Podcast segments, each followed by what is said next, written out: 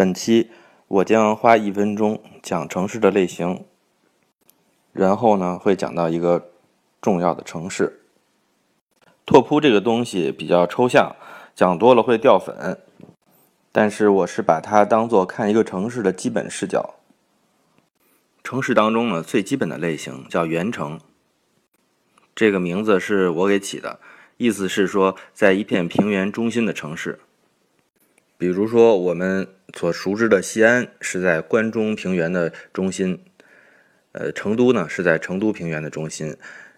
这这个平原呢是可大可小的，像这个关中平原和成都平原都是相对来说比较广阔的。也有一些城市是在比较小的平原的中心，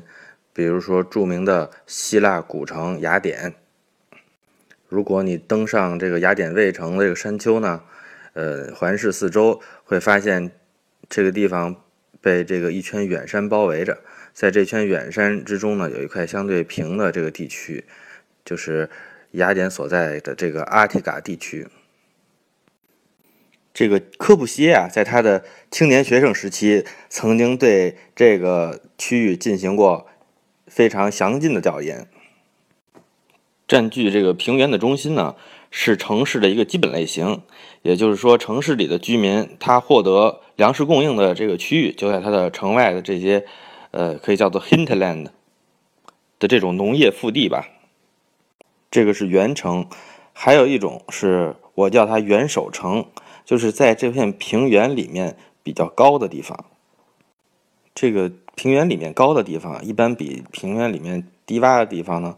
就坡度会稍微大一点，这个地面呢会有一个缓缓的斜坡，在这种地方雨水比较容易这个排走，不会形成沼泽，也比较不容易被这个洪水所侵害。所以呢，原守城呢作为元城的当中的一个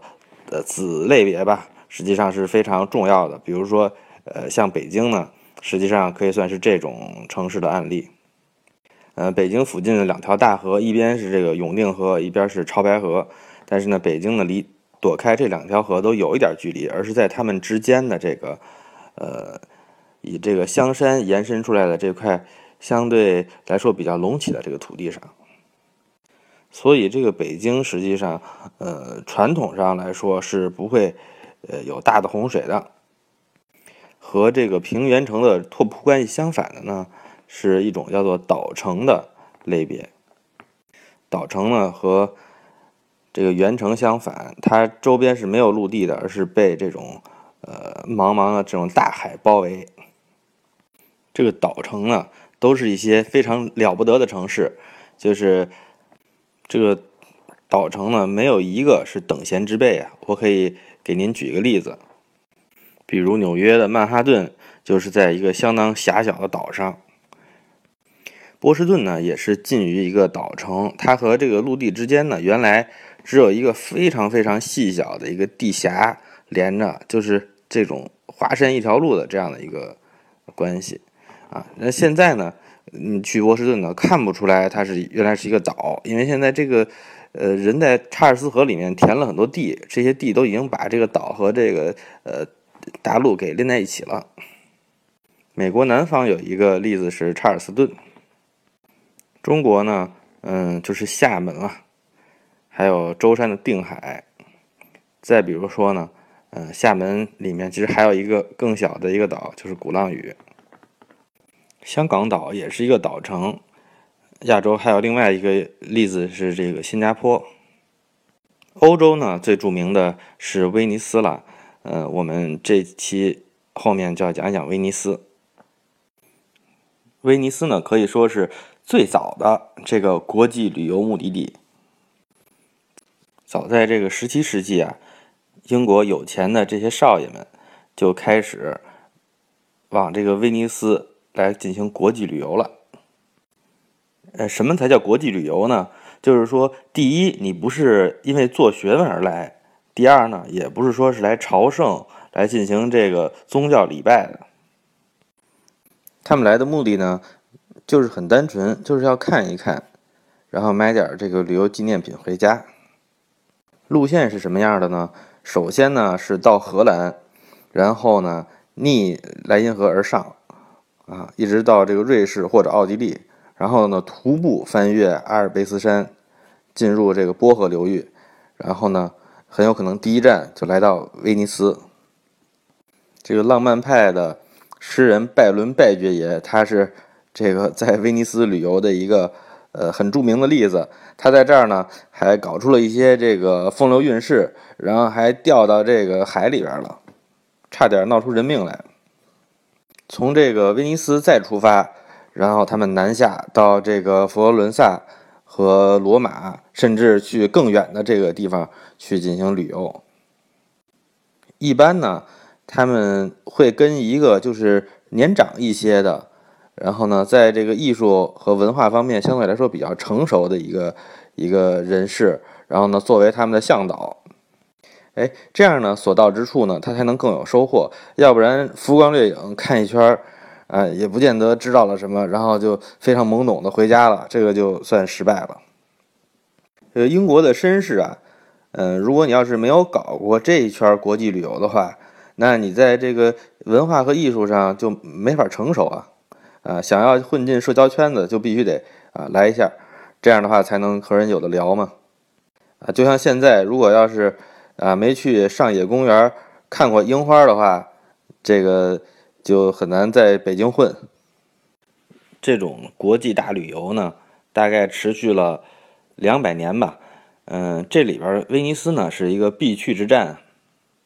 后来呢就越来越普及了，然后呢一直到这个有了铁路之后呢，这就已经完全白菜化了。就是说，呃，男女老少都得到这个南欧威尼斯来溜达一圈儿。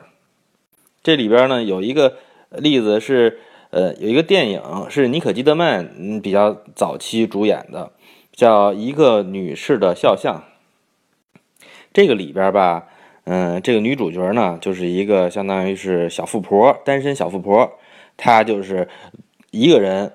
跑到了这个意大利来来这个溜达，然后还在这儿呢租了一个房子，在这儿进行长期定居。然后呢，他的追求者。嗯，有这么两三个男士吧，然后就尾随而来，也来进行这个呃，假装进行国际大旅游，实际上呢是对他进行这个呃照顾啊。总之，最后呃发生了很多这个可歌可泣的情事儿。嗯，废话我就不多说了，然后咱们说回威尼斯，这个呢是一个特别容易让人找着感觉的地方。当这个坐飞机从威尼斯机场降落之后呢，嗯，有两条路可以上岛，一条路就是开车啊，开车有一个大桥，这个大桥是十九世纪奥地利人修的一个大桥。然后呢，另外还有一条路就是坐船，我可能那个更倾向于坐船吧，因为坐船呢，一个是会稍微慢一点，可以这个多欣赏这个景色嘛，另外一个它也。可以一路上看到威尼斯这个泻湖这个周边的另外几个小岛，这几个岛呢，相当于是威尼斯的郊区啊，也是相当重要的一些呃一些旅游的地方。嗯，比如说有一个这个穆拉诺岛，它是这个呃一个是是一个渔村吧，是一个特别著名的一个玻璃的产地啊。然后呢，呃，还有一个公公墓岛。另外还有一个就地方叫丽都啊，丽都这个地方是这个威尼斯电影节召开的地方，是一个度假胜地。嗯，丽都呢，其实就是这个意大利语的堤岸的意思，它就是实际上是包围着威尼斯的这个泻湖的这样的一个很长的一串岛啊，他们都叫丽都。这一路上呢，嗯，威尼斯的这些尖塔呢。会在海上的这个薄雾中，从这个天际线一步步的升起，然后呢，逐渐呢，把它的一些各方面的特点展现在你的面前。嗯，确实呢，是有一种何似在人间的感觉。嗯，这个城市呢，就是完全是文艺复兴时期的原貌。嗯，这么大一个城市呢，海上孤悬，它和任何一个其他的城市呢，都有特别大的区别。嗯，你这个不禁会问，就是说你们吃的东西从哪儿来啊？喝的水从哪儿来？这个岛上呢，嗯，过去呢，可能有个十万人左右啊，在这个古代，他们的食物呢，完全都是靠这个船运运到这个岛上来的。所以这个城市里啊，自古呢就没有一个种田务农的人啊，所有的人啊都是商人或者水手。嗯，你如果认为它是一个人间天堂，其实就错了，因为这个里面所有的人呢都是以经商为目的的，他们呃实际上是最擅长和人协作的。威尼斯最著名的人物是谁呢？是不是这个大画家卡拉瓦乔，还是这个大建筑师帕拉迪奥呢？嗯，我觉得这个答案都太文艺了。嗯，实际上呢，嗯，威尼斯最著名的人是马可波罗，就是被这个高晓松老师归纳为忘人的这么一个哥们儿。这个马可波罗呢，肯定不是一个特别特别出类拔萃的一个人物了。嗯，但是他是这个十三世纪或十四世纪，呃，威尼斯群众普通群众的一个非常典型的代表。他呢就是一个商人。嗯，追溯一下历史，在罗马帝国的晚期呢，嗯，有很多这个欧洲北方的民族呢涌入意大利，就是先是西哥特人，然后是这个匈人，然后呢又是伦巴第人，一波一波的啊，呃，进入了这个意大利半岛。当时这个罗马人呢，一看，哎呀，这个人为刀俎，我为鱼肉啊，这个大事不妙。然后呢，就跑到有一部分人就跑到这个呃海边儿的一些沼泽的这种泥地里边去啊，在这里边搭一些房子，在这儿逃难。嗯，他们待的这个地方当然是适合打鱼了，但是呢，除了鱼以外呢，他们还得吃别的东西啊，所以他们。就需要和别人能够交，有些东西可以交换，但是呢，光是这个鱼还不够，需要一些能当硬通货的东西。嗯，当时呢，硬通货之一呢就是盐，啊，这个盐确实是，呃，可以当钱呀，因为这个，呃，盐这个 salary 这个词儿就是工资的这个词儿啊，实际上就是从盐和盐是同一个词儿，就是过去罗马的士兵呢，他们是拿这个盐当工资发给大家的。啊，所以威尼斯呢，威尼斯人呢，当时呢是把这个产盐业当一个主要的这个主业来干的，当时就变成为了一个呃盐的一个主要的一个供应产地。嗯，所以说到底呢，就是一个渔村了。嗯，威尼斯人盖的房子呢，是用这种不太粗的呃这种树桩子、木桩子，特别密的，像就像钉板一样啊，钉在这个沼泽的这个烂泥地里边啊。和咱们现在给建筑打桩的这个原理差不多，但是呢，就是没有那么牢固啊。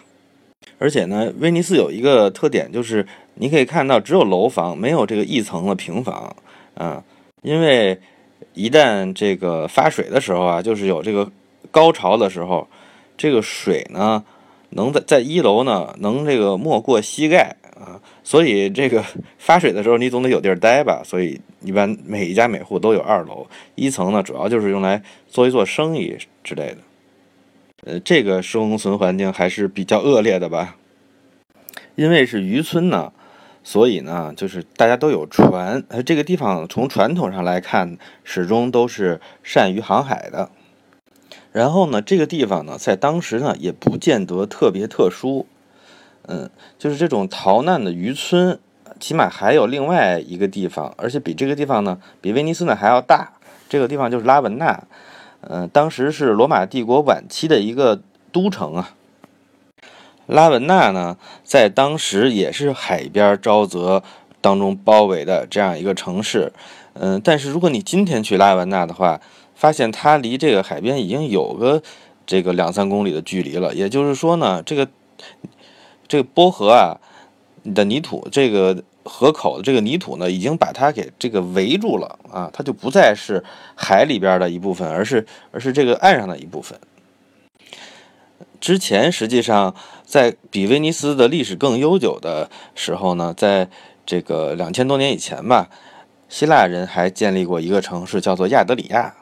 亚德里亚呢，也是这样的一个，呃，实际上和威尼斯差不多的这样一个城市。但是之后呢，它的这个也是这个海港啊，被淤泥所填埋，啊，这个城市的这种，呃，海上的重要性也就不复存在了。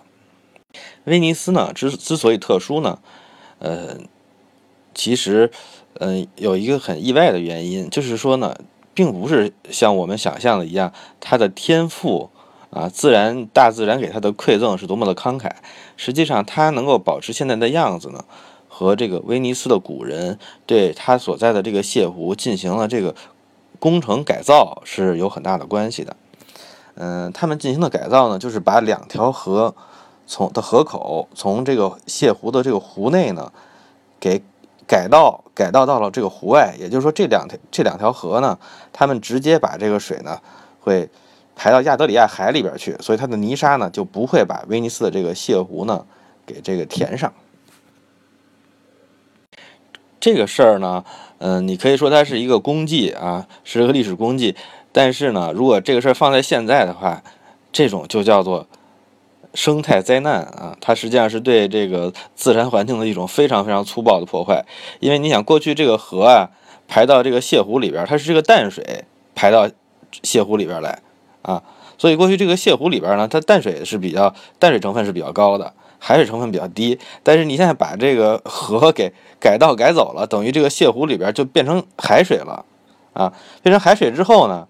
那这个过去的这些动植物呢，实际上就呃，相当于就就灭绝了，就整个的海，整个的这个生态环境呢，都发生了这个天翻地覆的变化。所以呢，这附近这个芦苇呢，也是大大的退化了，是吧？就是整个这个威尼斯呢，就更加彻底的暴露在这个海上，整个这个泻湖里边吧。现在的景观你看起来会觉得非常的开阔啊，然后呢，就是植物很少。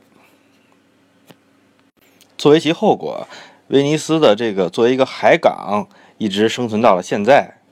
啊，另外一方面呢，它的建筑物呢受到非常严重的这种海水的侵蚀，它是威尼斯文保的一个巨大的这个负担啊，就是这些建筑他们都要进行这种周期性的呃这种返工啊，就是加固地基，然后呢对这个一楼嗯这个严寝的这种地面呢进行这个修整。嗯，前面我有一期啊，曾经讲过，呃，威尼斯的这个地理位置呢，从这个海上运输来说呢，是非常有利的。它实际上是在这个亚德里亚海的这个海上高速公路的终点啊，就是在这个这个地方，它离中欧，就是说离德国啊、瑞士啊、奥地利啊，都非常的近。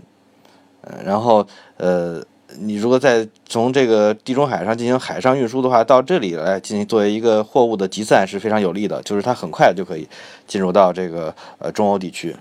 反过来呢，这个中欧的商品和人员想去中东地区的话，也很容易在这里就是搭乘船只。威尼斯呢，就静静的等在这儿，就等到这个发迹的这一天。威尼斯的发迹的这个事儿呢。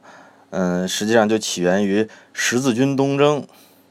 呃，威尼斯呢开始这个负责十字军的这个海上运输，同时呢也一步一步的，呃，依靠这些资源呢，成为了这个地中海的霸主吧。啊，然后呢进入了一个吃了原告吃被告的这样的一个一个时代。那么这期呢，我想先讲到这里，啊，然后呢，我欢迎大家来吐槽。如果呢，您觉得听了之后有收获呢，也欢迎您给我打赏。